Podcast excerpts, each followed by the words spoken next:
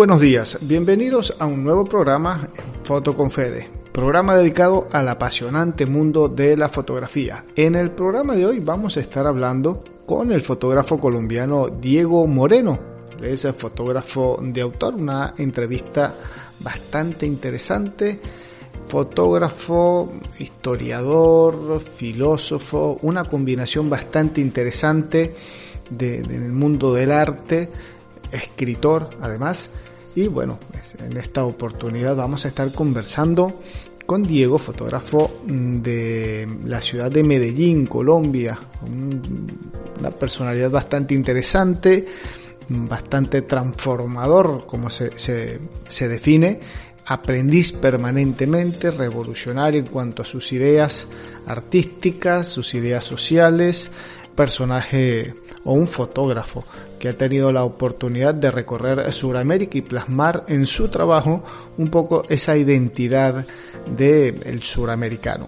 Esperamos que disfruten de esta entrevista en el día de hoy. Ya saben, nuestras redes sociales estamos como fotoconfede en Instagram, Federico Murúa en Facebook y nos pueden dejar sus comentarios en nuestro correo electrónico hola federicomurúa.com.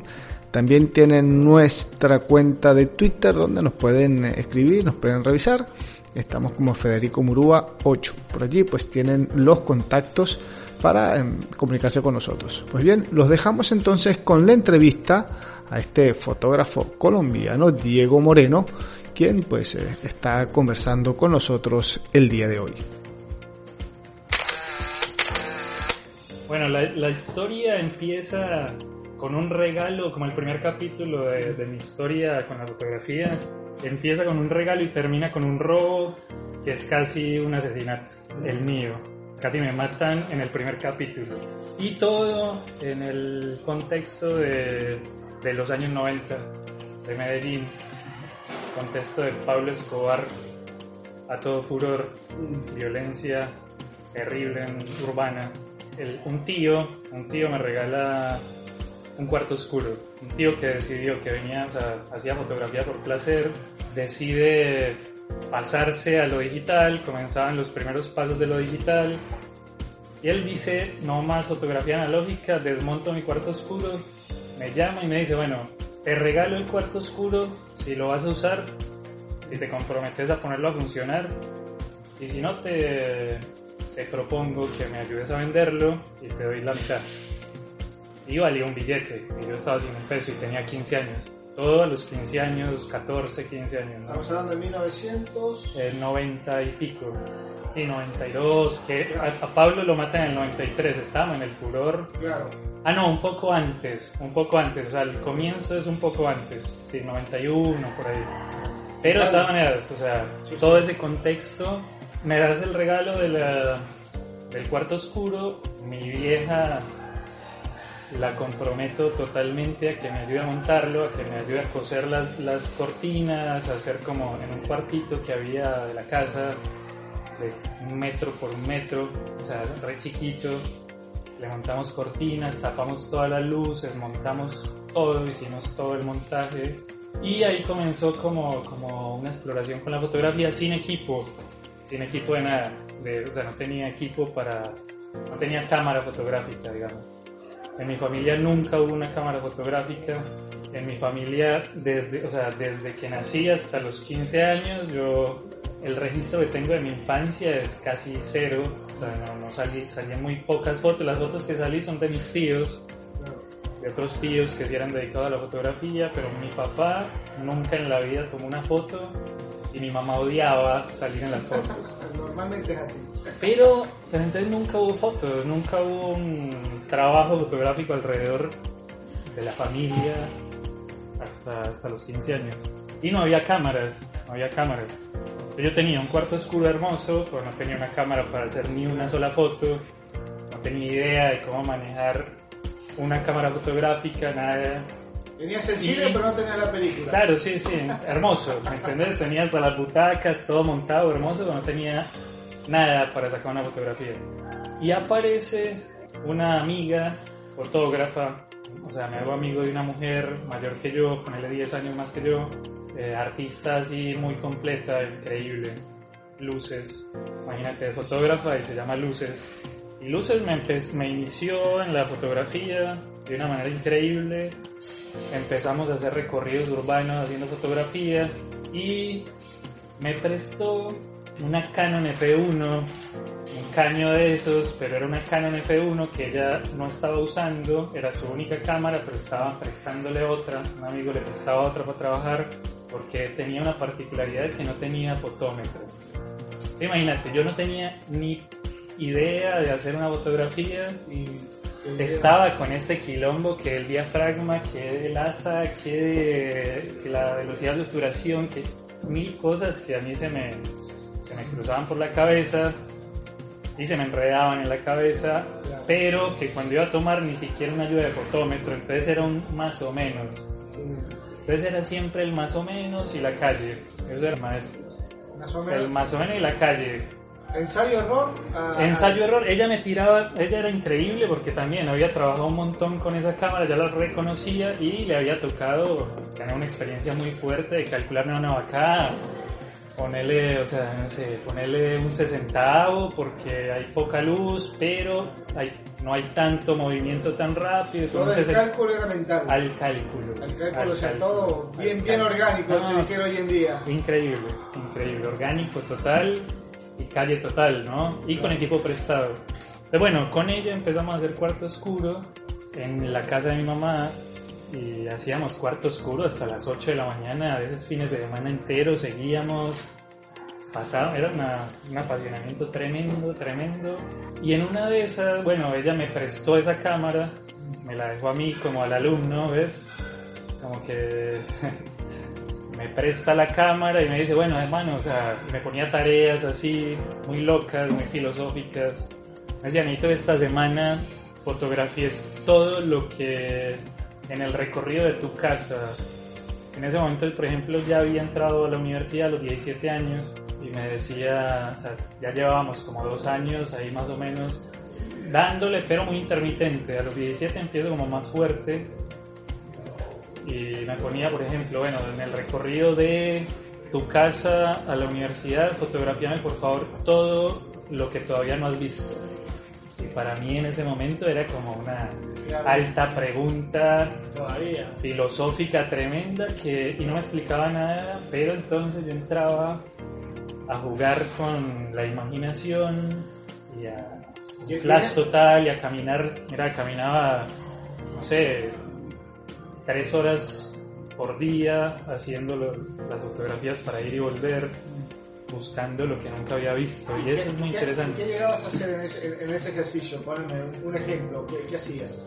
¿Qué, tipo de Por ejemplo, yo nunca había visto, eh, no sé, el, algún orificio, por ejemplo, de bala en un muro de un lugar donde había sido, donde había habido un ataque de sicarios en ese momento que eran tan comunes entonces uno veía todo, veías el muerto, veías al sicario, veías la sangre, pero no veías el orificio en el muro, ¿entendés? Entonces yo tenía la tarea de ver lo que nunca había visto, de buscar y fotografiar lo que nunca había visto. Y fotografiaba orificios de bala, y fotografiaba, no sé, por ese estilo, o sea, por ahí, en esa ruta, digamos. Que ahora estaba pensando que, que no me quedó ni una sola fotografía de esa época. O sea, creo que, no sé, no sé, o sea, yo lo tenía todo en unas carpetas gigantes, pero yo salí hace 13 años de Colombia. Mis viejos se mudaron 20 veces y en esas me llamaban y me decían, hermano, tenemos 20 cajas tuyas de libros, de cosas, de fotos, de rollos, de todo. Y yo, bueno, vayan saliendo de lo que crean que es muy importante. ¿Cuántos años trabajaste con analógico? Y con analógico trabajé Ah, bueno, hasta el punto que te voy a contar, que fueron ponerle 3, 4 años, o sí, no, no, 4 años hasta este punto que te voy a contar con el, con el robo y el asesinato. Y ah. es que Luces me llama un sábado y me dice, Diego, mira, necesito un favor urgente, urgente, y es que me traigas mi cámara ya. Eran las 2 de la tarde. Porque me voy de viaje me sacaron la otra cámara que me habían prestado y me tengo que llevar esta, no tengo más cámara y no puedo andar sin cámara. Y nos encontramos en una calle de Medellín, en un cruce de Medellín, en Colombia, con la 65. Es muy particular ese cruce en Medellín. En una zona transitada normal, no es ni centro-centro, pero es bastante movimiento, muy interesante. Y nos encontramos ahí para entregarle la cámara. Llegamos y yo saco la cámara para tomar alguna foto, no sé, digo, mira, mira, vení, espérame, saquemos esta foto, me pongo a tomar una foto, me dejo colgada la cámara, llegan unos tipos en una moto, dos en una moto, uno se baja sin decirnos nada, o sea, yo como que no lo registré de una, ella me dice, cuidado, cuidado, otra y yo miro así, cuando yo volteé, me la habían sacado ya, o sea, simplemente me la arrebataron por encima, no me sacaron arma, se subieron a la moto y yo me le fui encima, le dije, no tienes arma, no me vas a... a los 17 años, 18. Claro. y en medio de la guerra, y yo venía levantando muertos desde los 5 años en la guerra colombiana, o sea, nosotros nos crecimos, esa generación, crecimos en la guerra, crecimos en, en, medio de las balas. Yo a los 3 años aprendí que si escuchaba detonaciones abajo de la cama, abajo de la silla, de una, a los 3 años, así nos enseñaron de una y no mire por las ventanas y tal. Entonces este man llega y, y, no me saca arma, yo me le tiro encima, lo agarro de la camisa, me le tiro a la moto, ya se había subido en la moto, lo agarro del cuello, nos vamos hacia el piso, el de la moto logra sostener un poco la moto y este que yo le tenía el cuello le dice, méteselo, méteselo, giran. Y de adelante gira, me pone, o sea, logra ponerme el fierro en la cabeza luces está un grito terrible. Esto está muy Kill Bill, pues, o sea, muy cinematográfico. Pero bueno, el, el man este gira, me pone el fierro en la cabeza, grita luces, me logro saltar, dispara. Yo caí como en un pasto ahí cerca. Ellos logran subirse y salgan y se van a la mierda. Y yo, no, y yo empiezo a revisarme, luces empiezo a revisarme, no me dieron nada, nada, ni un solo balazo, nada. Pero se llevaron la puta cámara, hermano. Se llevaron la cámara, se llevaron la cámara y, Luces me mira como pálida.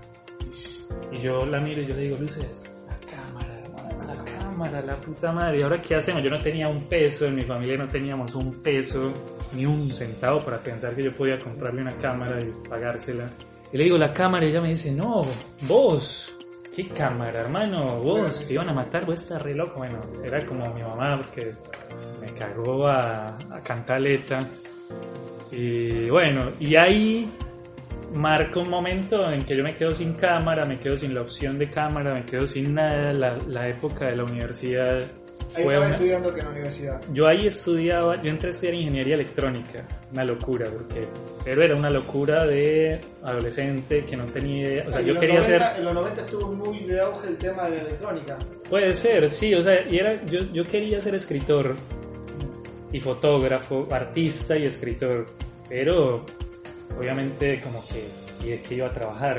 La, la, cosa siempre en la cabeza era puta. En mi casa no había un mango y de qué, de qué iba a trabajar y de qué, y cómo iba a comprar equipos y cómo no tenía ni con una cámara. Claro. Eh, ¿Una cámara en aquel entonces más o menos cuánto rondaba? No, no tengo ni idea. idea. No tengo ni idea. O sea, yo siento, o sea, como que para mí eran miles de dólares o millones. Pero ponerle que una analógica podía costar, me parece, una usada, no sé, 500, 700 dólares. Me parece, no tengo idea, la verdad, porque nunca, siempre fue para mí un número infinito.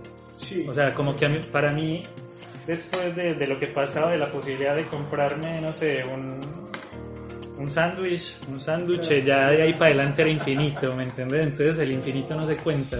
Y ahí terminó como un punto muy fuerte. Entré, em, empecé como muy fuertemente en, eh, en la universidad con sociología, asistir, estudiaba ingeniería, pero lo que menos estudiaba era ingeniería. Empecé a estudiar, a hacer cursos de artes, de sociología, de filosofía, de literatura.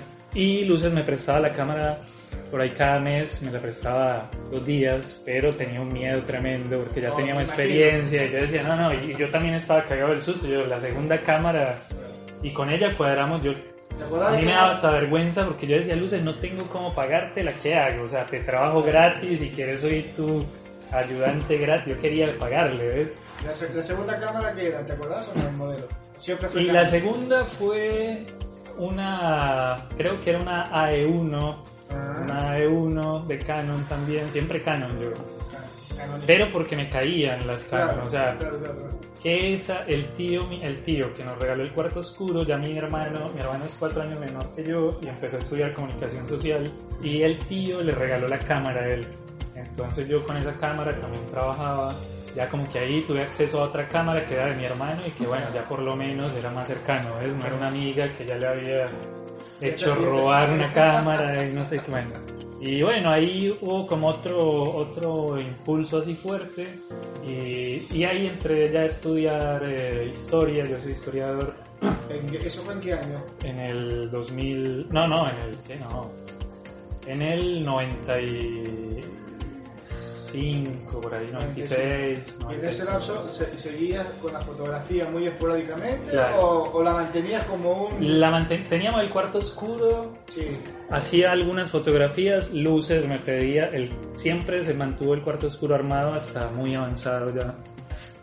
Tal vez hasta que me fui, no, no, hasta que me fui... Eh, yo me fui de la casa muy temprano igual, o sea, yo conseguí una casa aparte en la montaña a los 19 años pero no, el cuarto oscuro seguía porque mi hermano estaba en la universidad después, entró a la universidad, el cuarto oscuro se, mantuvo ahí un montonazo de tiempo. Y Luces eh, ya se hizo amiga de mi hermano también y nos pedía el cuarto oscuro para hacer cosas. Y yo le decía, bueno, préstame la cámara, no sé, así sea un día, mediodía para hacer fotografía y yo también compro papel y compro eh, no sé, los líquidos, yo aporto no sé, el revelador y tal, y hacemos juntos y, bueno. Cuando tenías la oportunidad de andar con la cámara, ¿qué tipo de fotografía hacías? Entonces ahí lo que hacía, o sea, ahí lo que hacía era... Era tiempo uno o dos días. Sí, sí, sí, no, ahí, ahí salía a los lugares, yo era calle, calle, ya en ese momento fui calle total, o sea, era universidad y calle, bohemia, mucha bohemia, mucha arte, o sea, siempre en las exposiciones de arte todos los días. Íbamos a las exposiciones de arte casi todos los días a ver el arte, a ver arte y a tomar vino gratis, porque no teníamos un peso para el vino, ni un peso para el vino, entonces hey, Diego, vamos hermano, hay exposiciones, no sé, en el Centro Cultural Tania, hay vinito hermano, porque es inauguración, vamos papá, pero de una. Entonces nos íbamos a las inauguraciones a ver arte siempre y a veces con la cámara, como en lugares muy under de la ciudad, tanto que había un quilombo muy fuerte para sacar fotografía, porque en el contexto que estábamos eh, nadie se quería dar fotografiar porque podía ser que te estaban registrando para después darte en la cabeza, ¿no? Era nadie, o sea, era, pero guerras, o sea, me acuerdo de una vez con unos, con unos manes ahí, eh, les hice una foto pensé que no me habían visto, no, no me gustaba hacer fotografías sin que me vieran, pero bueno, era la opción a veces y tal, quería registrar cierta cosa y tal, y me gané unos problemas tremendos. Esa vez casi me linchan entre un montón. Tuve que entregarles el rollo de una, y eran unos, eh, o sea, unos punqueros. en Colombia dicen punqueros a los punk era un contexto social bastante agitado en esa época. Era un contexto social de sicarios, por montones de narcos, por montones de camionetas gigantes, con los vidrios polarizados, con total impunidad, matando al que querían, armando tal. Y en ese momento se estaba armando ya el paramilitarismo urbano en Medellín, que eran terrible, terrorífico, que es el punto donde empiezan a hacer lo que llaman limpiezas sociales, a llevarse gente que está, o sea, decían drogadictos, drogadictos, putas, gays, y etcétera, eran, eran punto fijo para desaparecer, ¿me entendés? Eso finales de los 90, entrando a los 2000. Y entonces era muy difícil hacer fotografía, pero yo era, yo estaba en contextos bohemios, la noche bohemia, me gustaba fotografiar eso y me gustaba fotografiar como las tribus urbanas así más clandestinas y había algunos que eran amigos entonces hablaba bueno hermano esta noche va a estar haciendo fotografía para que sepan que soy yo todo bien y bueno listo hágale vamos y después con luces revelábamos al fin de semana. ¿qué pasaba con ese, con ese trabajo con esas fotos? ¿las vendía? entonces en ese momento ese trabajo ese trabajo empecé de a poco a venderlo, a venderlo en la universidad. Empecé a montar, eh, mi hermano, me acuerdo de mi hermano, estudiaba en la facultad y empezó a montar unos cuadritos y a venderlos y yo me hice otros también.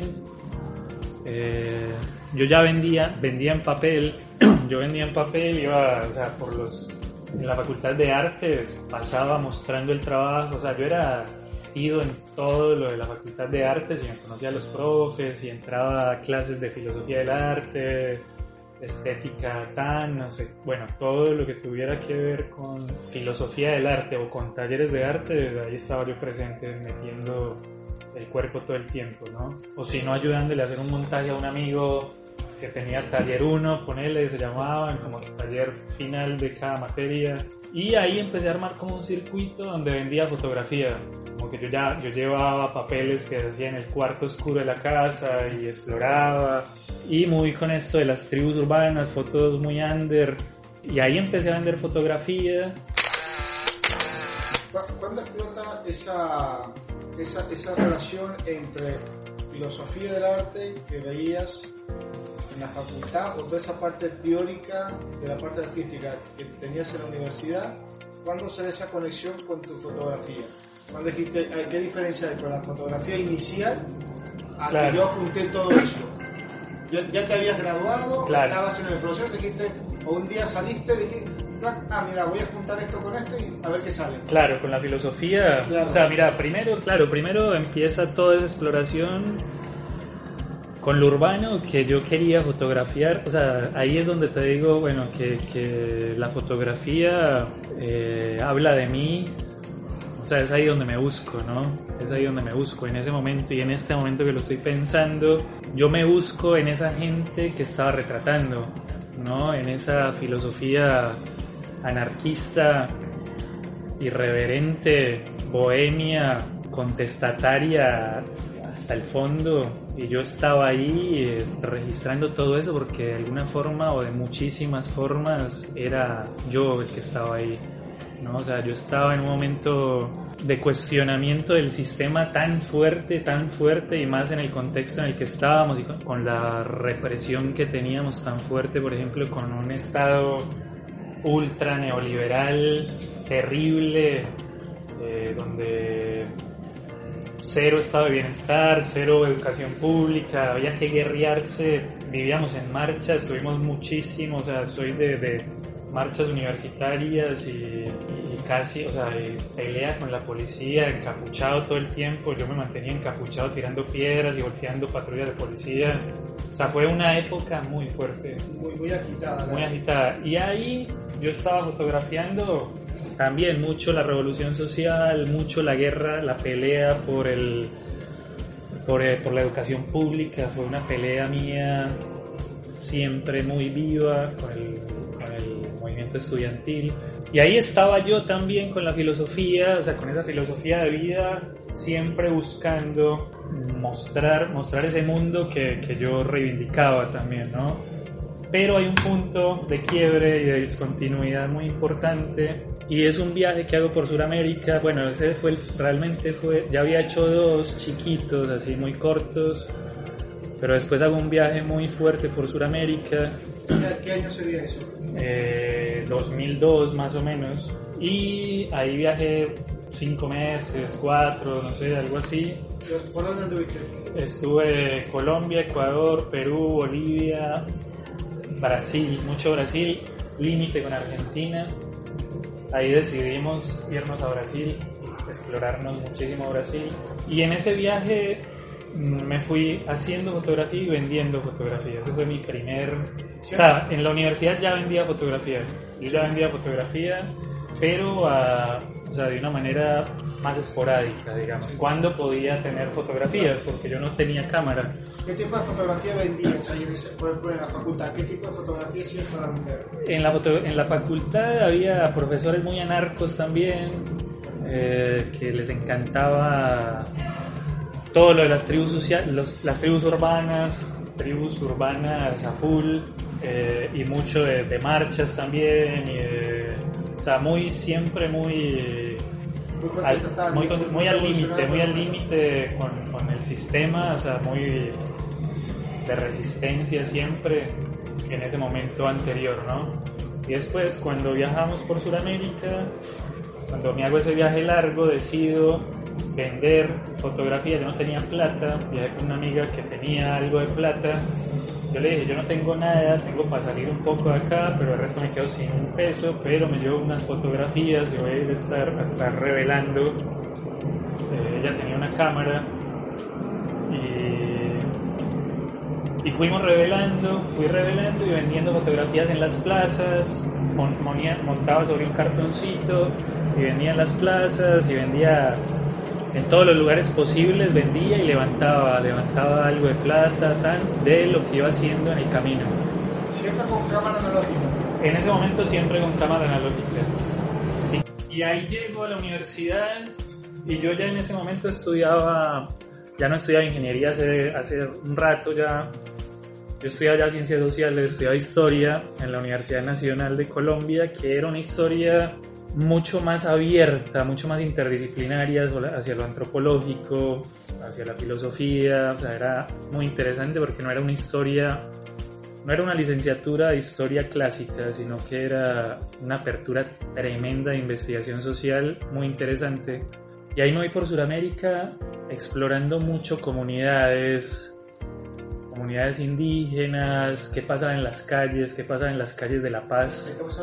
En el 2002. Ese fue el viaje del más o menos, creo 2002 por ahí.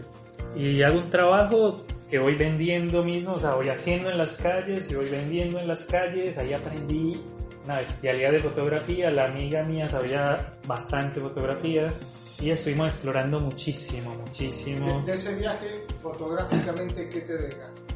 De ese viaje, entonces mira, de ese viaje llego a, Colombia, lo muestro en la Facultad de Artes y me proponen hacer una exposición en la universidad, en, una malo, en, un lugar de exposiciones de arte de la universidad. Y fue muy fuerte porque, claro, yo no, yo no estaba, eh, yo, yo era estudiante de sociales, pero llegaba, llegaba a la Facultad de Artes a montar, o sea, había como unos celos al principio, fue como complejo, hey, pero ¿por qué no me das el lugar a mí? de la sala de exposiciones y se la das a este que es de la facultad enemiga, mentiras, no es enemiga, pero bueno, entonces era, pero fue muy interesante porque también tenía muchos amigos ahí de artes de estar siempre y los profes también. Entonces ahí hago una exposición donde lo que hago ahí, pensándolo más filosóficamente, que de esto saqué como, o sea, lo traje a la luz hace poco, no me acordaba mucho bien. Lo que hago es hacer una exposición donde hay muchos lugares eh, icónicos de Sudamérica, pero la gente que habitaba esos lugares o la gente local, que era lo que yo fotografiaba, o sea, como, como la, la forma como esa gente se relacionaba con esos lugares icónicos, toda la gente que estaba en esos lugares, fui y compré velos, como velos eh, de seda negros. Sí. Y a todas las fotografías corté, hice como cortinitas, velos chiquitos y con dos clics, con dos chinches, como alfileres, cortaba el pedacito donde estaba la gente y los cubría. De arriba a abajo ponía los chinches y cubría el, el rostro y el cuerpo de toda la gente y dejaba los lugares icónicos, Machu Picchu, el lago Titicaca, pero la gente que vivía ahí la cubría con un velo. Pues la gente que entraba a la exposición, ni me acuerdo cómo se llama, por ahí lo tengo registrado en algún currículum, o sea, bueno, en, algunos eh, registros que tengo lo tengo ahí, pero en este momento, por ejemplo, no me acuerdo cómo le puse de nombre y ahí ya estaba la filosofía mucho más compleja, mucho más el concepto, ¿no? Y esa fue como mi primera exposición como más grande, con más compromiso, digamos y la gente al principio no, no, entendía y yo no les dije nada, entonces la gente daba la primera vuelta cuando entramos a la inauguración, estaba toda la gente de arte, ¿no? que veían un velo ahí, o sea, con las fotos con un velo y no entendían qué, qué pasaba ahí. Cuando estamos ahí, tan, yo los dejo ponerle media hora sin decir nada. La gente no tocaba porque en las exposiciones de arte no puede tocar, se la ridiculez que tenemos ¿no? incrustada en la cabeza me decían, digo, pero ¿de qué se trata esto? O sea, no, entendemos cuando voy a presentarla. Los dejo media hora, nos tomamos el vino y ahí ya voy a presentarlo. Cuando llega todo el mundo, nadie entendía nada. Y les digo, muchachos, o sea, si ustedes ven un velo encima de una fotografía, por lo menos bríndense la posibilidad de la desobediencia, de las exposiciones de levanten esa mierda y que yo no los vea entonces, si es que creen que no sé, o sea, que los van a, a, regañar y no sé qué, busquen qué hay ahí. Y bueno, ahora los invito a que si quieren levantar los velos, levanten, son unos velos. Ah, creo que tenía, el título tenía algo que ver como Suramérica Velada dice que tiene que ver con la fotografía, entonces Suramérica velada, algo así. Yo levanten los velos, el velado no es por la forma de fotografía que hay, levanten los velos y empezaron a levantar y aparecía un agricultor con su llama, así eh, mirando a la cámara, por ejemplo, o no sé, otro matando a un animal al lado de Machu Picchu, el otro, bueno, siempre buscando como esa cosa y haciendo una crítica terrible al turismo devastador de estos lugares icónicos donde la gente no existe, ¿no? Y me acuerdo mucho de un poema que no me acuerdo bien, no me acuerdo bien de quién es, que dice, detrás de los muros hay rostros. Detrás de los muros hay rostros. Y yo ese día les digo, muchachos, detrás de los velos hay rostros. Hay gente. Detrás de, de ese icono de Machu Picchu que sirve para entrar divisas, la mayor parte de esas divisas que entran se las llevan de Latinoamérica porque son multinacionales o son gente que agarra divisas y saca. Yo venía, yo iba de, de, las minas de plata de Potosí viendo la explotación que, que, había en las minas de plata.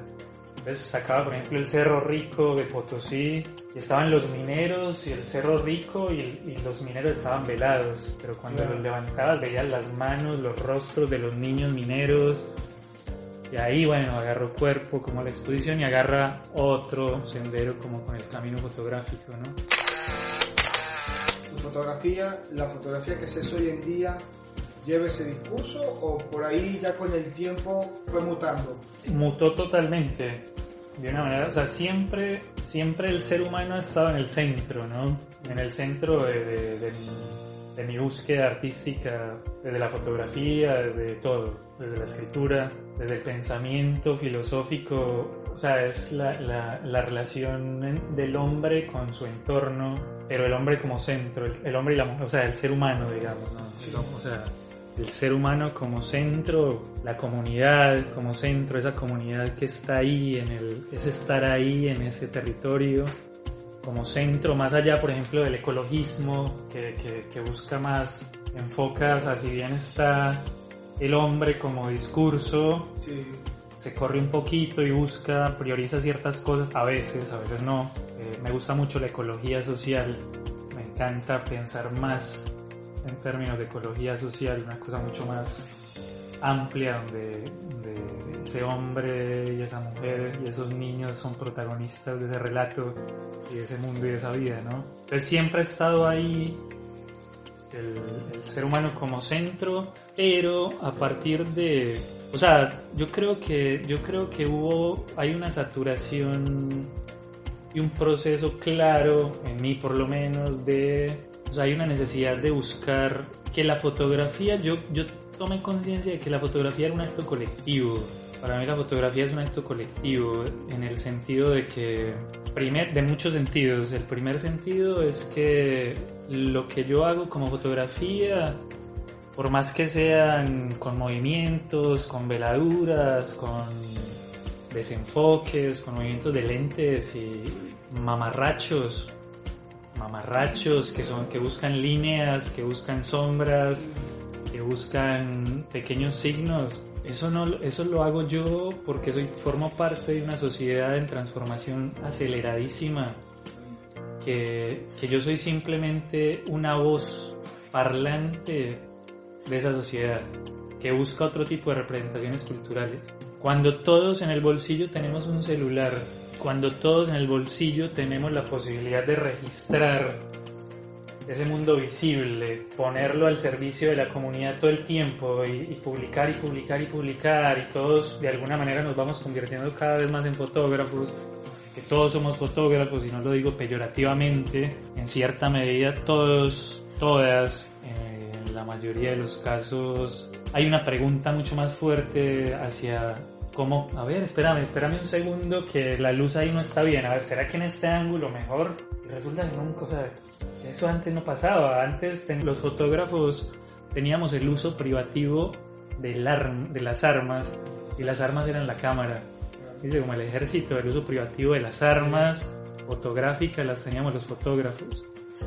Y eso era una cagada porque, porque la, la, transformación cultural que ha permitido también ahora, puede tener cosas terribles también obviamente, pero la transformación cultural que, que, ha ocurrido con el hecho de que no hay un uso privativo de la cámara por parte de los fotógrafos, en mi caso me ha generado la necesidad de buscar otro tipo de aporte a la cultura diferente, que no sea el que hacemos todos y todas en cualquier momento de la vida, ¿no? Entonces en esa medida yo digo, mierda, y no lo dije conscientemente, pero yo, pero yo digo, ¿yo qué estoy haciendo? Estoy acá vendiendo, mostrando, haciendo una exposición de cosas que, que hacemos cualquiera, todos hacemos, todos miramos, todos nos podemos agachar y desenfocar y hacer un mejor ángulo, ponerle una luz o buscar la luz del sol o buscar algún artificio para mejorar la fotografía. ¿Yo qué estoy haciendo? que Este es mi oficio. Necesito o sea, transformarme y no lo dije, como te digo, fue mirando después mi trabajo que me di cuenta que yo me hacía esa pregunta hacía muchísimos años. Mi necesidad de aportar desde otro ángulo a la cultura, porque me siento, yo siendo, me asumo como un trabajador de la cultura, digamos. Yo escribo y hago fotografía, esos son mis dos oficios. Fui profesor universitario tres años y me fui de la academia. ¿En qué, qué asignaturas? En eh, filosofía del arte, en historia de la cultura. ¿En este eh, momento cuánto tiempo tenés en la fotografía? No, en este momento 40 años, no mentira, no. 40 años tengo, no, no. Llevo, no sé, 20 y pico. No, más, no, no, más. Eh, sí, sí, 25, 27 años. Y, claro, y, en ese, y, en ese, y, en ese, lapso, desde que tuviste el cuarto oscuro hasta hoy, que tenés este sitio de exposición de, tu trabajo, ¿has tenido algún referente? ¿Has visto el trabajo de algún otro fotógrafo? De hecho, ah, mira qué interesante, me gustaría hacer algo así, o yo voy por este lado porque encontré por acá el camino que tengo hoy? ¿Tenés alguna referencia? sí, claro, claro. Obviamente, claro que. O sea, los clásicos siempre los seguí con encuentros y desencuentros, ¿no? Sí. Con Cartier, con Cartier-Bresson tuve un. O sea, estudiaba y lo estudiaba y lo estudiaba y siempre algo, o sea, como dentro de mi búsqueda más anárquica, más eh, revolucionaria de, juventud, bueno, todavía la tengo, esa búsqueda revolucionaria y puedo morir con ella, pero me faltaba algo hasta que vi muestras mucho más completas, o sea, cuando ya en Brasil vi una muy completa y acá después en Argentina vi otra muy completa. digo, este es un monstruo hermoso de la fotografía. ¿Brasil dónde? ¿En qué parte?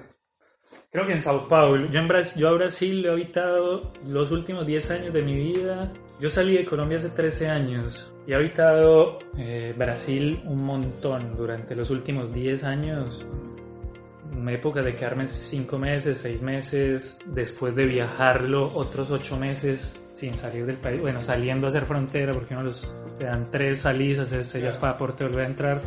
y ahí vi, consumí mucho, o sea, arte todo el tiempo en Brasil muchísimo, en Sao Paulo, en, Río de Janeiro muchísimo. Y en Río de Janeiro tengo una... una...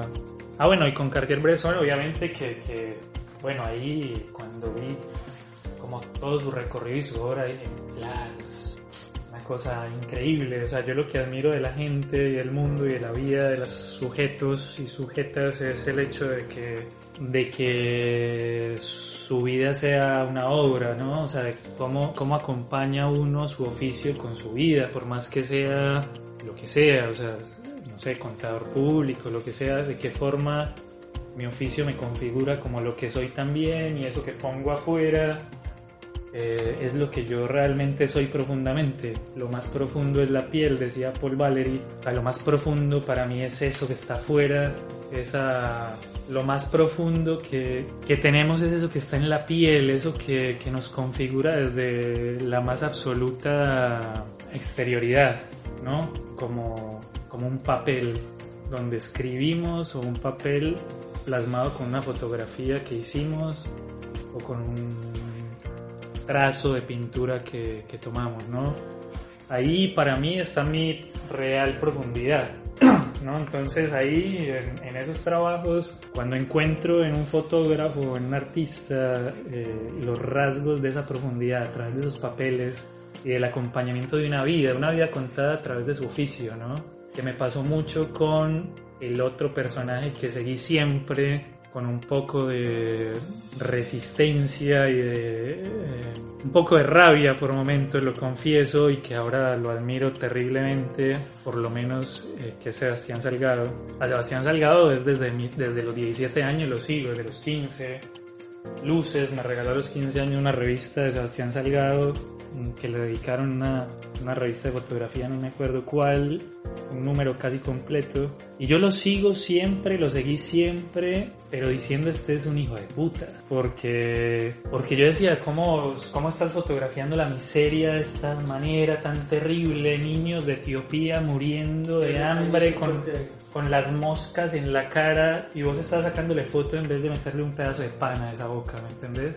Y, tu, y tuve mucha resistencia y sobre todo que, claro, ¿cómo lograr, cómo, cómo aceptas ser famoso, hacerte ultra reconocido en el mundo y ultra famoso en el mundo eh, con, la, con el rostro, que para mí es la huella digital más fuerte que tenemos, o sea, con esa identidad del otro, en la peor de las hambrunas, de las miserias, o sea, a mí no me gustaría nunca que este man me tomara una fotografía cuando ya tengo moscas en la boca, ¿me entendés? Que no, que no se me acerque porque si estoy muerto me levanto y lo mato. Claro, ¿Entendés? Es esa, esa, esa, ese choque ideológico que tiene la fotografía de Salgado por ahí, claro, cultural. Tremendo, pero entonces... Claro, pero ahí en, en Río de Janeiro veo, claro, él en Brasil es un dios tremendo, bueno, reconozco terriblemente su obra y ahora la valoro pero porque vi, en Río de Janeiro han hecho muchísimas exposiciones de él, o en Brasil en general, pero bueno, salió la sal de la tierra, salió la sal de la Yo tierra. Creo que se termina como que de, de, armar toda la idea de Salgado, claro. todo el mundo dice, ah, ahora sí entendemos. Claro, Wim Dean Bender le ofrece a Salgado la posibilidad total de, hablar y mostrar, o sea, si bien yo había leído entrevistas, si bien yo había muchísimas entrevistas de Salgado, las había leído y toda la cosa, nunca me cerraba del todo este hecho, esto de que él hablaba de que yo tengo que mostrarle a la, a la mitad del mundo lo que la otra mitad del mundo está sufriendo y se los tengo que llevar hasta sus narices. A mí me parecía muy bien desde el discurso, me parecía un discurso que podía funcionar, pero para mí no cerraba del todo. Me, sonaba más a una justificación para poder seguir trabajando y seguir cosechando dólares, cosechando dólares y fama. claro. Algo más, publicitario que, denunciativo, por así decirlo, que humano. Claro, cuando veo La Sal de la Tierra y cuando asisto a un par de exposiciones gigantescas en Brasil, gigantescas, pero con todo el presupuesto de, no sé, 70 obras de 3 metros por 3 metros. Una locura, o sea, el billete más tremendo, o sea, el presupuesto gigante. El impacto visual que debe tener una terrible, Terrible, terrible. Y después de La Sal de la Tierra, o sea, después de haber visto ya 20 veces la sal de la tierra y haber entendido también su sufrimiento y haber entendido su labor, ¿no? O sea, una labor que me parece increíble, o sea, increíble y ahí dije, me enamoré, o sea, me enamoré y o sea, acepto que me enamoro y que te odie siempre. Bueno, ¿qué hay, si es que lo hay, este, qué hay de ese lado, de esa influencia que sacado en tu fotografía? Toda, totalmente. Por acá tengo, este, tengo anotado que la fotografía que haces, ¿qué es lo que buscas reflejar con tu trabajo? O sea, Salgado está en mi, en mi fotografía completamente en negativo. En el sentido de que yo desde que empecé a fotografiar desde chiquito, cuando vi las primeras revistas de las primeras obras de Salgado en revistas, lo que fuera, yo de entrada nunca fotografiaba o publicaba, fotografiaba prácticamente nunca en mi vida un rostro Nunca. Si ves acá alrededor, estamos en mi taller. hay muchos retratos, pero nada de rostros. Hay muchísimo retrato, hay muchísimas texturas, hay muchísimos cuerpos. Toda, el 99% de las fotografías hay seres humanos que están ahí, en la mayoría. Y en los que no hay todo blanco y negro, el 90% también. Los que no son blanco y negro y los que no hay seres humanos son errores fotográficos. y caprichos, ¿no? Caprichos, pero no son mi obra. O simplemente acompañan, son como contexto del acompañamiento de una obra más larga, digamos, ¿no?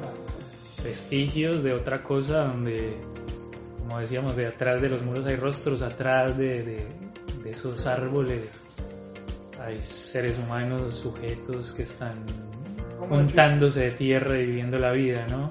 ¿Cómo definir tu fotografía? Si la puedes definir. Claro, entonces mira, termino ahí como la idea simplemente de que, entonces en mi fotografía está salgado totalmente en la medida en que lo humano, mm. o sea, el ser humano más bien, eh, y lo, mucho lo rural, hasta hace muy poco trabajé muchísima fotografía que era mucho más, muy poco urbana, muy poco urbana, que eso ha sido un cambio muy fuerte en mi trabajo contemporáneo, digamos. Y enseguida hablamos si quieren un poco de por qué. Pero de esa gente, esa gente que trabaja con la tierra, de hecho la primera exposición que hice en Argentina en el 2007, 2008, fue, se llamó las manos de la tierra, que fue el trabajo fotográfico que hice por todo Sudamérica. Cuando salgo, en, yo me voy de Colombia en el 2007 a hacer un trabajo fotográfico, renuncio a la universidad, renuncio a todo por presiones de todo tipo, por exceso de muertes a mi alrededor, por exceso de injusticia social a mi alrededor por impotencia total con, con, con, la situación política de violencia y de muerte que, que, que me rodeaba desde niño renuncio a la universidad y me voy y digo, bueno, me voy un tiempo de, Colombia, voy a hacer un trabajo fotográfico y escrito sobre Sudamérica, que va a ser una exposición que voy a hacer en el sur. Voy a llegar a Buenos Aires y voy a exponer. Eso salí diciendo. Y estaba haciendo una tesis de maestría en, en ciencias sociales al mismo tiempo y quería acompañarla. Era una, una tesis que era como interdisciplinaria, entonces quería también meter fotografía como en toda esa investigación, ¿no? Y ahí salgo a hacer fotografía, se llama Las manos de la tierra, como a buscar eh, una respuesta profunda a mi pregunta latinoamericanista a una pregunta de qué somos como latinoamericanos, cómo vivimos, de qué forma resistimos ante tanto apabullamiento histórico. Y busco esos cuerpos y esas manos eh, que trabajan y que hacen de su día a día su subsistencia, pero también transforman la vida de esos chiquitos y chiquitas que están creciendo atrás, intentan darles otras alternativas y bueno, con las, con las manos, con las uñas, con los pies, buscando otra relación con el mundo, ¿no? Pero siempre ahí, siempre en, su, en, su, en su comunidad. Entonces hago las manos de la tierra y ahí está Sebastián Salgado de una manera tremenda. El, trabajo el trabajo Workers de, de Sebastián Salgado es increíble desde ahí. Lo que pasa es que, claro, él, se centra, bueno, y guardando las distancias, obviamente, un grandísimo maestro, el grandísimo maestro vivo, digamos, de ese tipo de fotografía. Pero está ahí, toda su influencia está ahí, pero no tomo ni un solo rostro, ni un solo rostro. Si hay algún rostro, está atrás de sus manos, y atrás, me acuerdo de una mujer trabajando con el viento, se llamaba eh, trabajando con el viento justamente, que, que, trabaja con las habas y separa las cáscaras del fruto lanzando hacia arriba, hacia metro y medio de altura el fruto, o sea, la semilla justo junto con la cáscara y se va girando sobre su propio eje buscando los ángulos del viento para que el viento le ayude a trabajar porque siempre trabaja sola.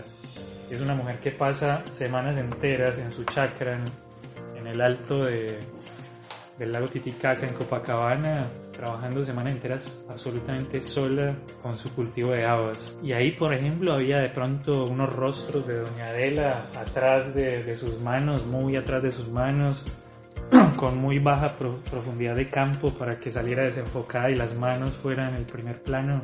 Pero bueno, ahí está Salgado terriblemente.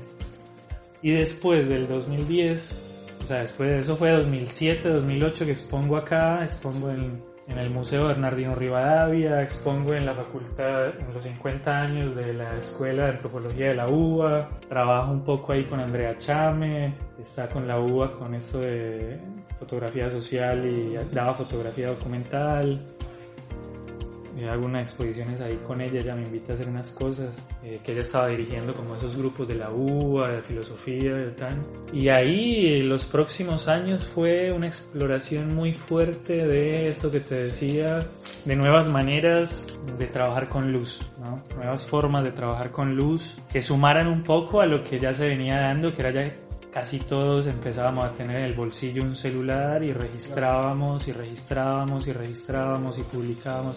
Con el paso del tiempo fue de a poco se transformaba, pero yo ya veía que no iba para más. No iba para más. Yo digo, este trabajo no da para más. Yo vivo de la fotografía desde el 2000, o sea, viví desde que salí de Colombia.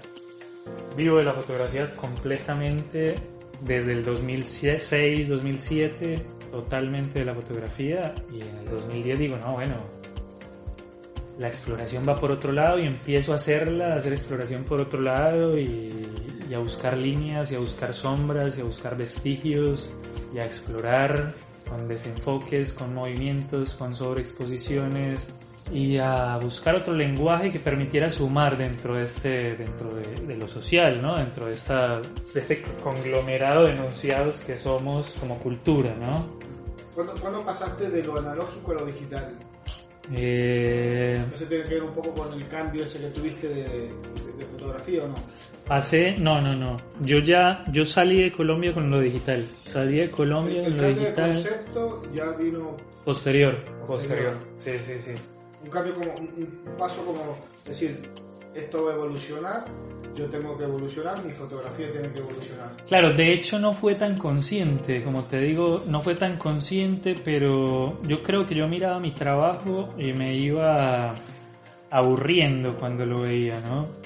Yo mismo me aburría al verlo y decía, esto me aburre, ¿no? O sea, no me, no me está sumando más y estoy haciendo más trabajo, estoy haciendo más fotografía y ya no me entusiasma tanto esta forma de registro que estoy haciendo y, y cuando, no sé, eh, lo fui percibiendo, lo fui transformando, buscando la alegría siempre, ¿no? Buscando la alegría y la posibilidad, la posibilidad de abrir el campo semántico. Yo siempre como con una mirada, una búsqueda muy clara hacia esto de que la, foto, de la fotografía lo hacemos entre todos, de que es un de que la fotografía es un trabajo colectivo y el arte como tal, entonces lo primero que te había dicho era que es un trabajo colectivo en tanto que yo soy simplemente fruto de, uno, de una cultura, de un momento histórico y que en esa medida busco nuevas estéticas, pero que no es que sea una mi genialidad dominada, soy simplemente un hacedor de cosas,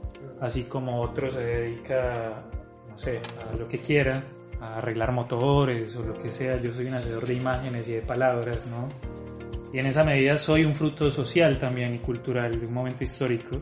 Entonces ahí yo siendo de la fotografía que hago y que hacemos, o sea, no es el genio personal o no es eh, o el fracaso personal, somos fruto de un colectivo que somos, ¿no? Por lo menos yo soy un ser social total y cuando doy un clic lo dan 20.000 personas conmigo, ¿no? Toda una sociedad que me está hablando por dentro, la sociedad me está hablando por dentro siempre. Y ahí esa transformación se, se fue dando eh, sola, se fue dando sola y buscando esa alegría y buscando abrir ese campo semántico, como decía, de que no solo en el clic supiera yo que participábamos miles, sino que sensaciones en la construcción de esa obra cuando ya estaba en papel, al verla y al sentirla, el resto de la obra, la, la, termináramos de construir en colectivo, era algo que a mí me interesaba mucho. Entonces por eso yo trabajo con fondos muy blancos y muchos vacíos.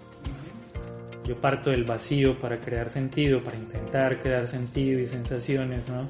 Y eso tiene que ver con que, con que me interesa no solamente hacer una imagen que a mí me satisfaga más pictóricamente, artísticamente y salir del aburrimiento que me traía personalmente mi trabajo anterior, sino también con abrir la posibilidad a la gente y a todos y a todas de que construyamos esta obra, ¿no? De construir como lo que está ahí de, y de que no haya cosas tan... Yo creo que estamos en una sociedad donde, donde la cuadrícula tecnocrática ya está desgastada y necesitamos construir una cosa con muchas más armas de libertad, ¿no? Iba, te iba a preguntar, hay mucha en tu fotografía, hay que se ve a simple vista, más allá de todo lo que me estás comentando. Es como la, fotografía antes de ver Sal de la Tierra y después de ver Sal de la Tierra Salgado. Se entiende más ahora que me la comentás, ¿no? Todo esto de, mucha influencia artística y mucha eh, influencia filosófica en tu trabajo. Eh, en tiempos donde la inmediatez de todo, de la información, de que vivimos en, en, un tiempo, en tiempos donde todo tiene que ser en fracciones de segundo, todo, haces un trabajo muy reflexivo, muy filosófico, que denota tiempo para analizarlo, para entenderlo, para digerirlo. ¿Cómo, cómo ves a tu público? Porque tenés un público que, que, que, es partícipe de esto que estás haciendo, por eso estás. ¿Cómo ves ese público? Cada día crece, se te mantiene, decir, bueno, voy en un, con un pensamiento bastante reflexivo, filosófico para los tiempos que hay, donde todo el mundo quiere todo de ya para allá, donde eso involucra tal vez pensar mucho menos. Claro, claro. Hoy todo el mundo quiere todo lo práctico, mientras que tenga que pensar poco, mejor. Y tu trabajo es todo lo opuesto, hay que pensarlo, hay que sentarse, hay que degustarlo como el vino. Hay que sentarse, hay que patearlo, hay que verlo, hay que sentirlo. Claro. El, el público que tenés es un público que entiende tu trabajo o, está ahí como que la expectativa? ¿Cómo lo ves? Para mí, claro, mi trabajo se volvió menos masivo, obviamente. más selecto. Sí, que no me gusta eso, no me gusta. Pero bueno, es así. No me gusta porque soy del pueblo. o sea, soy como...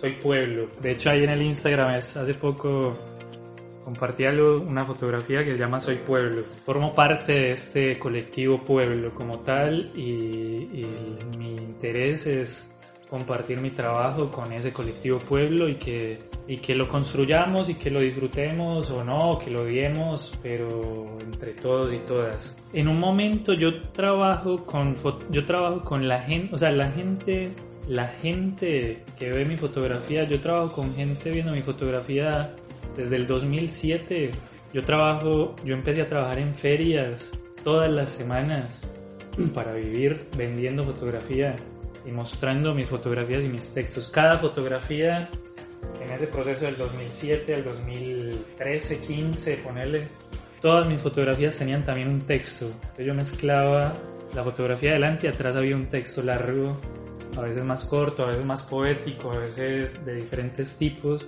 pero la fotografía era, eh, claro, como, como estaba más dada, como era más egoísta también, o sea, digo, entre comillas, porque termino siendo más egoísta ahora que la gente, hay, gente que mira lo que hago y dice, puta madre, esto ¿Qué es eso? O sea, no, muy lindo, muy lindo hermano, pero gracias. Y la verdad que, no sé, no entiendo por qué todo blanco y una sombrita gris con negro y nada más y, y ahí que hay. Hay que verlo, hay que analizarlo, es el tiempo que hoy en día la gente claro, quiere tener. Claro, me dicen, no tenés de pronto, no sé, no tenés una foto de caminito, así con todos los colores, la foto de caminito con todos los colores. Y yo no, no, mira, tengo el dedo del pie, este dedo de pie que tengo acá en este fondo blanco es el dedo del pie de un niño que corre todos los días por los pasadizos de caminito pero que nadie lo ve. Que nadie de todos los 6 millones de turistas que pagan por semana por caminito, nadie ha visto a ese niño. Y está acá. ¿Te, gusta? No, no, chao hermano, nos vemos ahí. Nos vemos.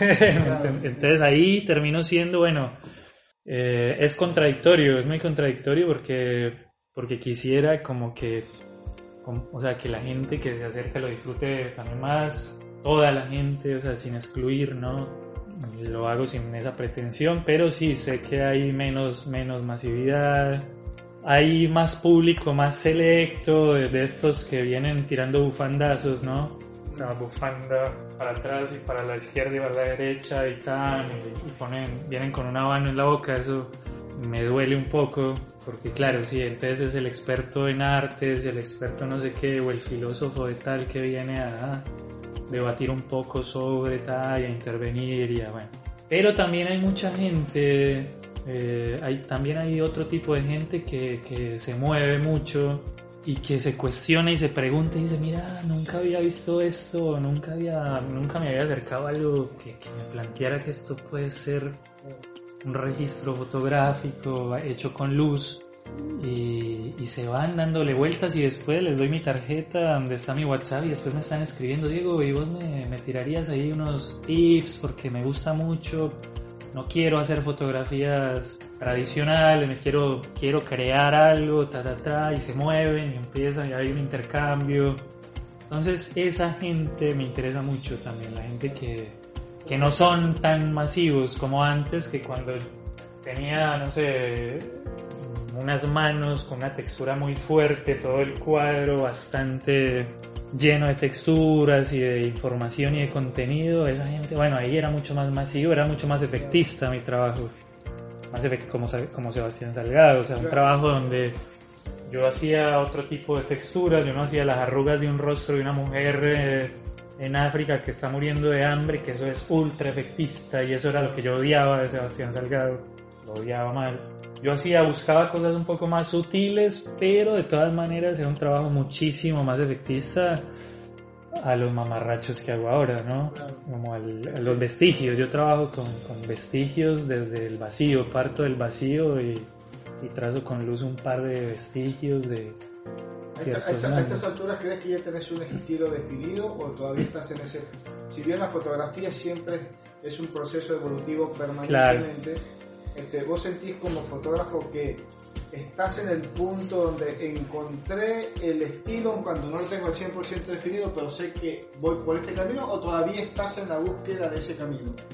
Yo siento que ya definí el estilo para poderlo indefinir totalmente, para construirlo. Soy un mutante y eso no, y no me lo va a negar más y no voy a pelear más con eso. Soy un transformista terrible porque me gusta aprender. ¿Cuándo te diste cuenta de eso? De que tenía, acá, tengo el eh, estilo. Hace después de. No, mira, hace, yo hace. No, digo, después de. Tengo 20 años, 25 años de fotografía, me di cuenta de ese detallito a los Después de 20 años de carrera. No, ponele que me di cuenta después de, no sé, después de 15 años o 20, o sea, o no, ponele que hace 6 años, o 5 o 6 años que dije, bueno, tengo, o sea, tengo una claridad de mi búsqueda, esto es lo que quiero, una claridad de tal, y bueno, y eso lo he venido trabajando y profundizando y profundizando con un trabajo que yo hago trabajos de, de, largo alcance, o sea, como a mí me gustan los trabajos de largo aliento. De hecho, eh, estoy por, o sea, estoy ahora otra vez con la idea de hacer libros. Las manos de la tierra surgió como un libro y nunca lo, nunca lo puse en formato libro, pero se configuró como libro, se expuso como libro, con muchos textos también. Y ese libro iba a ser un libro jamás terminado, se iba a llamar. O sea, como este libro continuará por siempre. Las manos de la tierra, un libro inacabado, ¿no? Y, sin fin. Claro, como una historia que simplemente siempre, me gustan las obras inacabadas o las obras que siempre pueden continuar que tienen un fin provisorio, pero que pueden continuar y pueden me, me, interesa mucho como ese concepto, ¿no? Y bueno, y con este trabajo, con, se llama Suramérica, Vestigios de un Mundo Vivo, que realmente es Suramérica, pero, pero se ha extendido a otros lugares y en Europa el año pasado estuve el 2019 haciendo mucho trabajo también y no sé qué. Ya es Vestigios de un Mundo no sé, Suramérica, Vestigios de un Mundo Vivo, tenía un contenido muy político, latinoamericanista, suramericanista. El de Europa no sé cómo se llamaría, puede ser más, más picante tal vez. Claro, acá lo que pasa es que, ponele, estoy haciendo un, flashback de en este momento de los 90 a hoy, han pasado muchísimas cosas acá en Sudamérica. Claro. Y por más que tenemos 30 años de, de, transición, a veces parece que como que estamos cayendo en, algo cíclico como que parece que estamos retomando los 90 otra vez, desde varios puntos de vista. Eh, sobre, todo, eh, sobre todo en lo social, que vemos revueltas acá, revueltas allá, de repente el motivo no es el mismo, pero las consecuencias son las mismas. Entonces como que digo, le busco un título a mi obra de hace 30 años atrás, pero es como que se lo estoy hablando hoy en día, pero las fotos no son de hoy, hace de 30 años atrás. Claro. Entonces es algo como que una cosa, una especie como de déjà ¿qué hago? Claro. ¿Voy hacia adelante o voy hacia atrás? Estoy, como que... Sí, sí, no, yo sí, voy, voy eh, yo soy un mutante completo y me asumo un mutante y me asumo un transformista y asumo que mi estilo no quiero que se asiente nunca. O sea, yo soy un nómada del estilo, me, me encanta pensarme así me da escosor, me da un poco de miedo y de autorrechazo cuando, cuando siento o percibo que, que encontré un estilo en el que me estoy sentando. Como los últimos, eh, no sé, 6, 7 años, he estado muy ligado a este minimalismo que hago todavía ahora. Y a veces me daba como un poco de rechazo el hecho de mierda, o sea, soy minimalista y tengo un estilo como mucho más asentado y es lo que busco y es lo que me gusta y sobre exposiciones para buscar vacíos en blanco, ponele o a veces subo exposiciones para buscar vacíos en negro pero siempre partiendo de esos vacíos y después pensaba que cuando salí de Colombia me armó un blog, en el 2006 me armó un blog que se llama Suramérica, Huellas Mínimas de un Camino Sin Fronteras. Ahí ya estaba el mínimas. Y en la primera fotografía fotografía que, que, publico ahí, que la hice cuando salí, armo el blog y salgo cero, sin un blog vacío. Salgo a llenarlo de contenido en ese viaje de mi vida, porque yo salí por dos, o sea, yo salí, o sea, yo salí, mi vieja estaba viva todavía y me dice, ¿cuándo volvés? Yo le digo, mira, vuelvo en dos meses o nunca. Y se puso a llorar y le digo, no, no, no, no, mentira, es un chiste, obviamente, es un chiste, obviamente. no, no, negra, vuelvo pronto, obviamente, tan, y nunca regresé. O sea, volví a los tres años, dos, tres años volví, pero ya nunca, o sea, sabiendo que no vivía ya nunca más, por lo menos el nunca más de la vida, como soy transformista, puedo mañana irme de nuevo, pero por ahora nunca más eh, estaré ahí como son de los fotógrafos que por ahí le, da como cierta, es como una, una, cierta negación o le da miedo decir que lo encasillen en un estilo, no, yo soy fotógrafo retratista, yo soy fotógrafo 100% eh, documentalista, yo soy, le da miedo que te, te da miedo que te etiqueten. Claro, a mí, a, mí no, a mí no me da para nada miedo de que me etiqueten, sino que el que me etiquete fracasa. Claro. Ese es el problema, o sea, para mí que me etiqueten, como, por ejemplo, yo soy minimalista, pero totalmente lo contrario, estoy, estoy deviniendo, por ejemplo, ahora con el trabajo urbano, estoy haciendo texturas, o sea, estoy de nuevo entrando a las sombras, de nuevo entrando a las texturas, con una, con una imagen bastante experimental, con eh, exposiciones re largas y a veces sobre exposiciones, subexposiciones, pero mucha textura en lo urbano porque necesito una, una, una ciudad sucia. Entonces, la pandemia me volvió urbano. La pandemia fue muy loco porque, por eso yo digo, la fotografía habla, habla de uno y la fotografía y la obra que hago habla de mí no es al revés. No soy, o sea, ahora estoy hablando de mi fotografía, pero si vamos allá es ella la que me va mostrando y explicando mi historia. La, la, lo urbano, yo estaba metido en una casa, nos, nos metió en una casa en Buenos Aires, sea grande o chica, pero dentro de lo más urbano del urbano, dentro de una casa metido, eh, dentro, encerrado dentro del urbano, comencé a extrañar la ciudad de una manera terrible, terrible, y me di cuenta que esa ciudad estaba desapareciendo y que era ese momento bisagra de lo que hablo ahora, de una desaparición, o sea, como que la pandemia marcó un antes y un después muy fuerte a esa configuración eh, eh, de la ciudad eh, creada en el siglo XX, en el XIX y XVIII en Europa, pero la ciudad latinoamericana del siglo XX, digamos, del la industrialización latinoamericana y tal, esa ciudad entra a desaparecer el home office, el teletrabajo, el, el telejardín, el telebachillerato y el teleuniversidad y el teletele y bueno, eso, ¿qué pasa con la ciudad ahí? ¿Qué pasa con el urbano, con el concepto del urbano? Y ahí me vuelvo loco, saco un permiso trucho, con el perdón de todos y todas, saqué un permiso trucho desde el principio, agarré la bicicleta, me puse un barbijo, me metí la cámara encima y salí a explorar la ciudad pedaleando seis horas por día. Venía al taller acá, yo me tardo hora y media viniendo pedaleando acá y hora y media volviendo. Pero con la exploración fotográfica eran seis horas de pedal diario, diario y de calle diaria en una ciudad desierta. Y empecé a crear un trabajo que se llama Urbanos Últimos.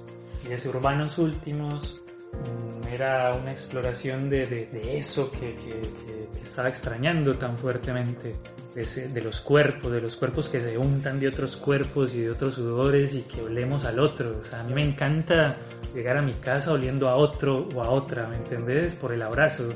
Claro. O sea, me odio, odio este contexto del no abrazo. Reconozco la necesidad, obviamente, por el contexto, pero odio llegar oliendo a mí puta madre, es muy egocéntrico. O sea, yo, a mí me gusta llegar oliendo a miles, oliendo a gente, oliendo a pueblo, a, todos, a calle, a humo, pero sobre todo al contacto con el otro, ¿no? Y en esa exploración urbana empecé con el minimalismo al principio, ta, ta, ta, ta, y dije, mierda, ¿qué no me está funcionando acá?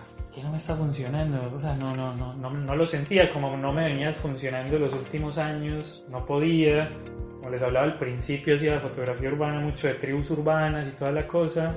Después con el minimalismo, lo urbano no le encontré la vuelta, no la sentía, no quería, no quería. Aceptaba porque acepto lo que me va pasando y me atraviesa el cuerpo, lo acepto sin problemas. Pero, pero decía, mierda, claro, ¿no? Yo necesito mugre en estas fotografías. Entonces estoy haciendo fotografías remugrientas. Estoy buscando la mugre, estoy buscando el humo, estoy buscando la turbiedad ahora en la fotografía y eso me saca un poco o mucho del minimalismo, por más que hay negros y hay blancos y hay vacíos, porque, me, porque también planteo eso como los urbanos últimos. Si, que, si hay algo en los urbanos últimos es un gran vacío también, y yo me asumo como un urbano último también. Eh, esa fotografía necesita mucha mugre, y esa mugre se logra con luces y sombras. La, mugre que por ahí antes no Claro, la mugre que anda hoy, no, no, no, me quiero ir al campo a respirar aire puro, por favor, a escuchar los pajaritos. ahora, hermano, ahora necesito, necesito sudor, necesito ripio, necesito grasa. Claro. Un, poco para ir cerrando, para ir cerrando la nota. El que no ha visto tu trabajo, está escuchando el programa, este, por ahí va a entrar a, a alguna de tu red social, este, se puede preguntar qué tipo de fotografía voy a ver de Diego. Eh, como les digo. Porque hay mucho. Claro. si, si, si, me decís a mí definir, te digo, déjame pensar. Claro. Pero si yo te digo así, te apuro, ¿qué tipo de fotografía, eh, el, que no ha visto por primera vez tu trabajo, que no conoce nada, qué tipo de fotografía va a ver? Después de toda esta charla tan, sí, sí, sí. tan interesante. Yo siento que va a haber, como les decía, gran parte, técnicamente una gran parte de minimalismo. El último trabajo mucho menos minimalista, a veces con esa mugre en el papel y esa textura. De hecho estoy muy tirado al fainar y al papel de algodón últimamente por exigencia misma del trabajo que estoy haciendo y es que necesito una escala de grises muchísimo más eh, matérica necesito el grano que se pueda casi que sentir con el tacto visualmente, ¿no? O sea, como que haya una materia mucho más fuerte plasmada en ese papel, en los papeles, entonces estoy con una exigencia mucho más fuerte desde ahí técnicamente, con por ejemplo que ese ruido se plasme de otra manera, ¿no? Eh, entonces bueno, pero siempre está el ser humano en el centro de, de la escena, siempre está un ser humano que busca, que se explora, que vive en comunidad y con su entorno, sea urbano o sea rural, y muchísimos eh, al borde del abismo también. muchísimos liminales, o sea, me gusta mucho el concepto de lo liminal en la vida, porque yo siento que en lo liminal está el acto creativo también, sea cual sea como el, el oficio al que nos dediquemos, cuando estamos en la cuerda al, borde del abismo, al lado y lado, hay un abismo profundo, ahí aparece una necesidad de lo creativo terrible, que yo creo que en gran parte de las fotos, no sé, puede ser un flash mío en este momento, pero me parece que, puede haber algo ahí, ¿no? Como esa, ese pueblo, esa gente que vive y que guerrea todos los días para poder estar en esa línea que, que lo sostiene antes de, ese, de la profundidad del abismo, ¿no? Pero con alegría siempre también, o sea, con, con una alegría, como con una, con una pulsión por lo vital también bastante fuerte. No soy no creo que sea un fotógrafo oscuro para nada. ¿Algún proyecto para exposición, algo por los momentos? Mira, estoy organizando, de hecho, el Suramérica Vestigios de un Mundo Vivo está listo. O sea, yo, yo trabajo con unas galerías y las hemos expuesto ya varias veces por fragmentos. Con la Galería Imaginarios, ahora hay un, proyecto, o sea, con esa misma galería se, se creó uno que es Blend Latino, que me parece interesante es como, claro, el blend es como esa mezcla latina, lo que pasa es que, bueno, se está promoviendo mucho afuera, un proyecto mucho para afuera, pero se ha expuesto bastante este vestigio de un mundo vivo, expuse en Uruguay, en algunos lugares, pero lo estoy configurando mucho como, sí, como cerrando ciertos ciclos, pensando en los libros también, en ciertos libros, y el trabajo urbano, estoy como haciendo un trabajo re fuerte con este trabajo urbano que por ahora seguramente mañana se va a llamar de otra manera, eh, que ojalá que sí, porque me gusta aprender, es por eso que soy transformista, porque soy un aprendiz constante, hasta el día que me muera quiero estar aprendiendo, y el, aprendi el que aprende se transforma, y el que aprende tiene que transformar su trabajo o si no se está engañando, según mi visión. O sea, porque hay gente que aprende, aprende, aprende, pero su trabajo es igual para mí se está engañando por un factor económico, porque si yo, a mí con este trabajo me va bien económicamente, por ejemplo, yo me podría quedar acá y no arriesgar esa, esa efectividad económica y no transformarla por más que estoy aprendiendo otras cosas, pero me estoy mintiendo a mí mismo. Y lo que más me interesa desde la vida y desde mi trabajo como tal es ser sincero. Entonces prefiero cagarme de hambre, pero ser sincero con lo que hago. Entonces, bueno, ese trabajo de urbanos últimos, por ejemplo, ese trabajo urbano así tan fuerte y tan sentido, ese sí es un poco más sombrío tal vez con este contexto de pandemia, también va a ser, eh, está programado cuando podamos para hacerlo como exposición grande y, y como libro tal vez. Buenísimo. Para que te sigan, ¿alguna red? Las redes que tienes, en, en Instagram, o sea, como que centré mucho el trabajo fotográfico a arroba moreno visual el Facebook como que lo dejé en el olvido un poco. Sí. Entonces arroba moreno visual con el Instagram. Ese es como eh, los textos escribo como escribo literatura, o sea, lo visual y lo escrito son como mi universo y bueno, en arroba moreno de palabra también están, están los textos. Bueno, buenísimo. Hay algunas cosas disponibles. Por, ahí te pueden seguir y claro. te podemos seguir y estar pendiente de tu trabajo.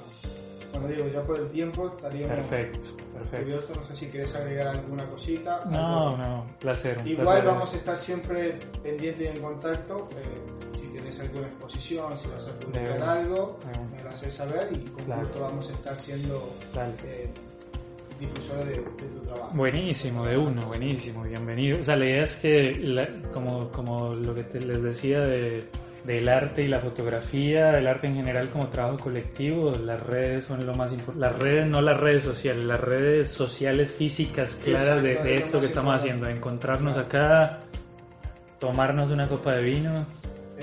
y, charlar un poco de lo que hacemos y, y, y, compartir lo que hacemos y ayudarnos entre todos, o sea, entre todos y todas, como configurar, eh, transformar esta sociedad un poco, aportar otro, otro, otro ingrediente a este a esta sopa, a este caldo de cultivo que a veces pone pesado, ¿no? Para las personas que eh, están escuchando el programa y por ahí este, quieren visitar, ver tu trabajo eh, físico más allá de, en las redes sociales eh, en qué horario te encuentran acá en los que están acá en Buenos Aires o que en algún momento piensan venir a Buenos Aires, dónde te encuentran y más o menos qué días, qué horarios, como para venir a ver tu, tu Claro. Mira, como soy un mutante, soy un remutante de los horarios también y me permito como esa... Siento, ¿no? Los domingos son día clave acá en la... Es un taller mini, es un taller galería de exposición de muestra permanente, digamos. Estoy todos los domingos, casi que sí o sí o si no hay otra persona. Los domingos estoy acá en San Telmo, en Defensa 1179, local 4, en el segundo patio de planta baja. Y sí, estoy en semana, estoy todo el tiempo, o sea, mm, Se puede- vengo, puede- entro y salgo, entro y salgo, pero bueno, me escriben por Instagram y confirmamos ahí, sí, mañana estoy todo el día porque no, no tengo horarios fijos, la verdad, no tengo horarios fijos y... Una, eh, una visita obligada a, a- a las personas que vengan a visitar Buenos Aires, que vengan a visitar San Telmo, que se den una vuelta para que vean tu trabajo fotográfico, que realmente está bastante, bastante interesante. Y además que la galería donde está es un lugar de Ah, locos, sí, es un lugar antiguo, un lugar de locos, de, de, de una historia. Es- acá está plasmada la huella de Buenos Aires de los Sí. últimos dos siglos, entonces, Esa es otra, otra historia para, otro, para claro, otro claro, claro. En el Bueno, próximo Diego. programa lo tiraremos. Seguro, seguro. Bueno, muchísimas gracias. Vamos a, a seguir con, con- con el programa. Esa fue entonces la entrevista, la charla que tuvimos con Diego, bastante interesante, bastante rica, bastante nutrida y pues eh, realmente hace explotar la cabeza tantas, eh, tantos conceptos, tantas ideas que tiene Diego sobre la fotografía y su manera de percibir y ver este arte tan interesante, este mundo tan apasionante como lo es el mundo de la fotografía.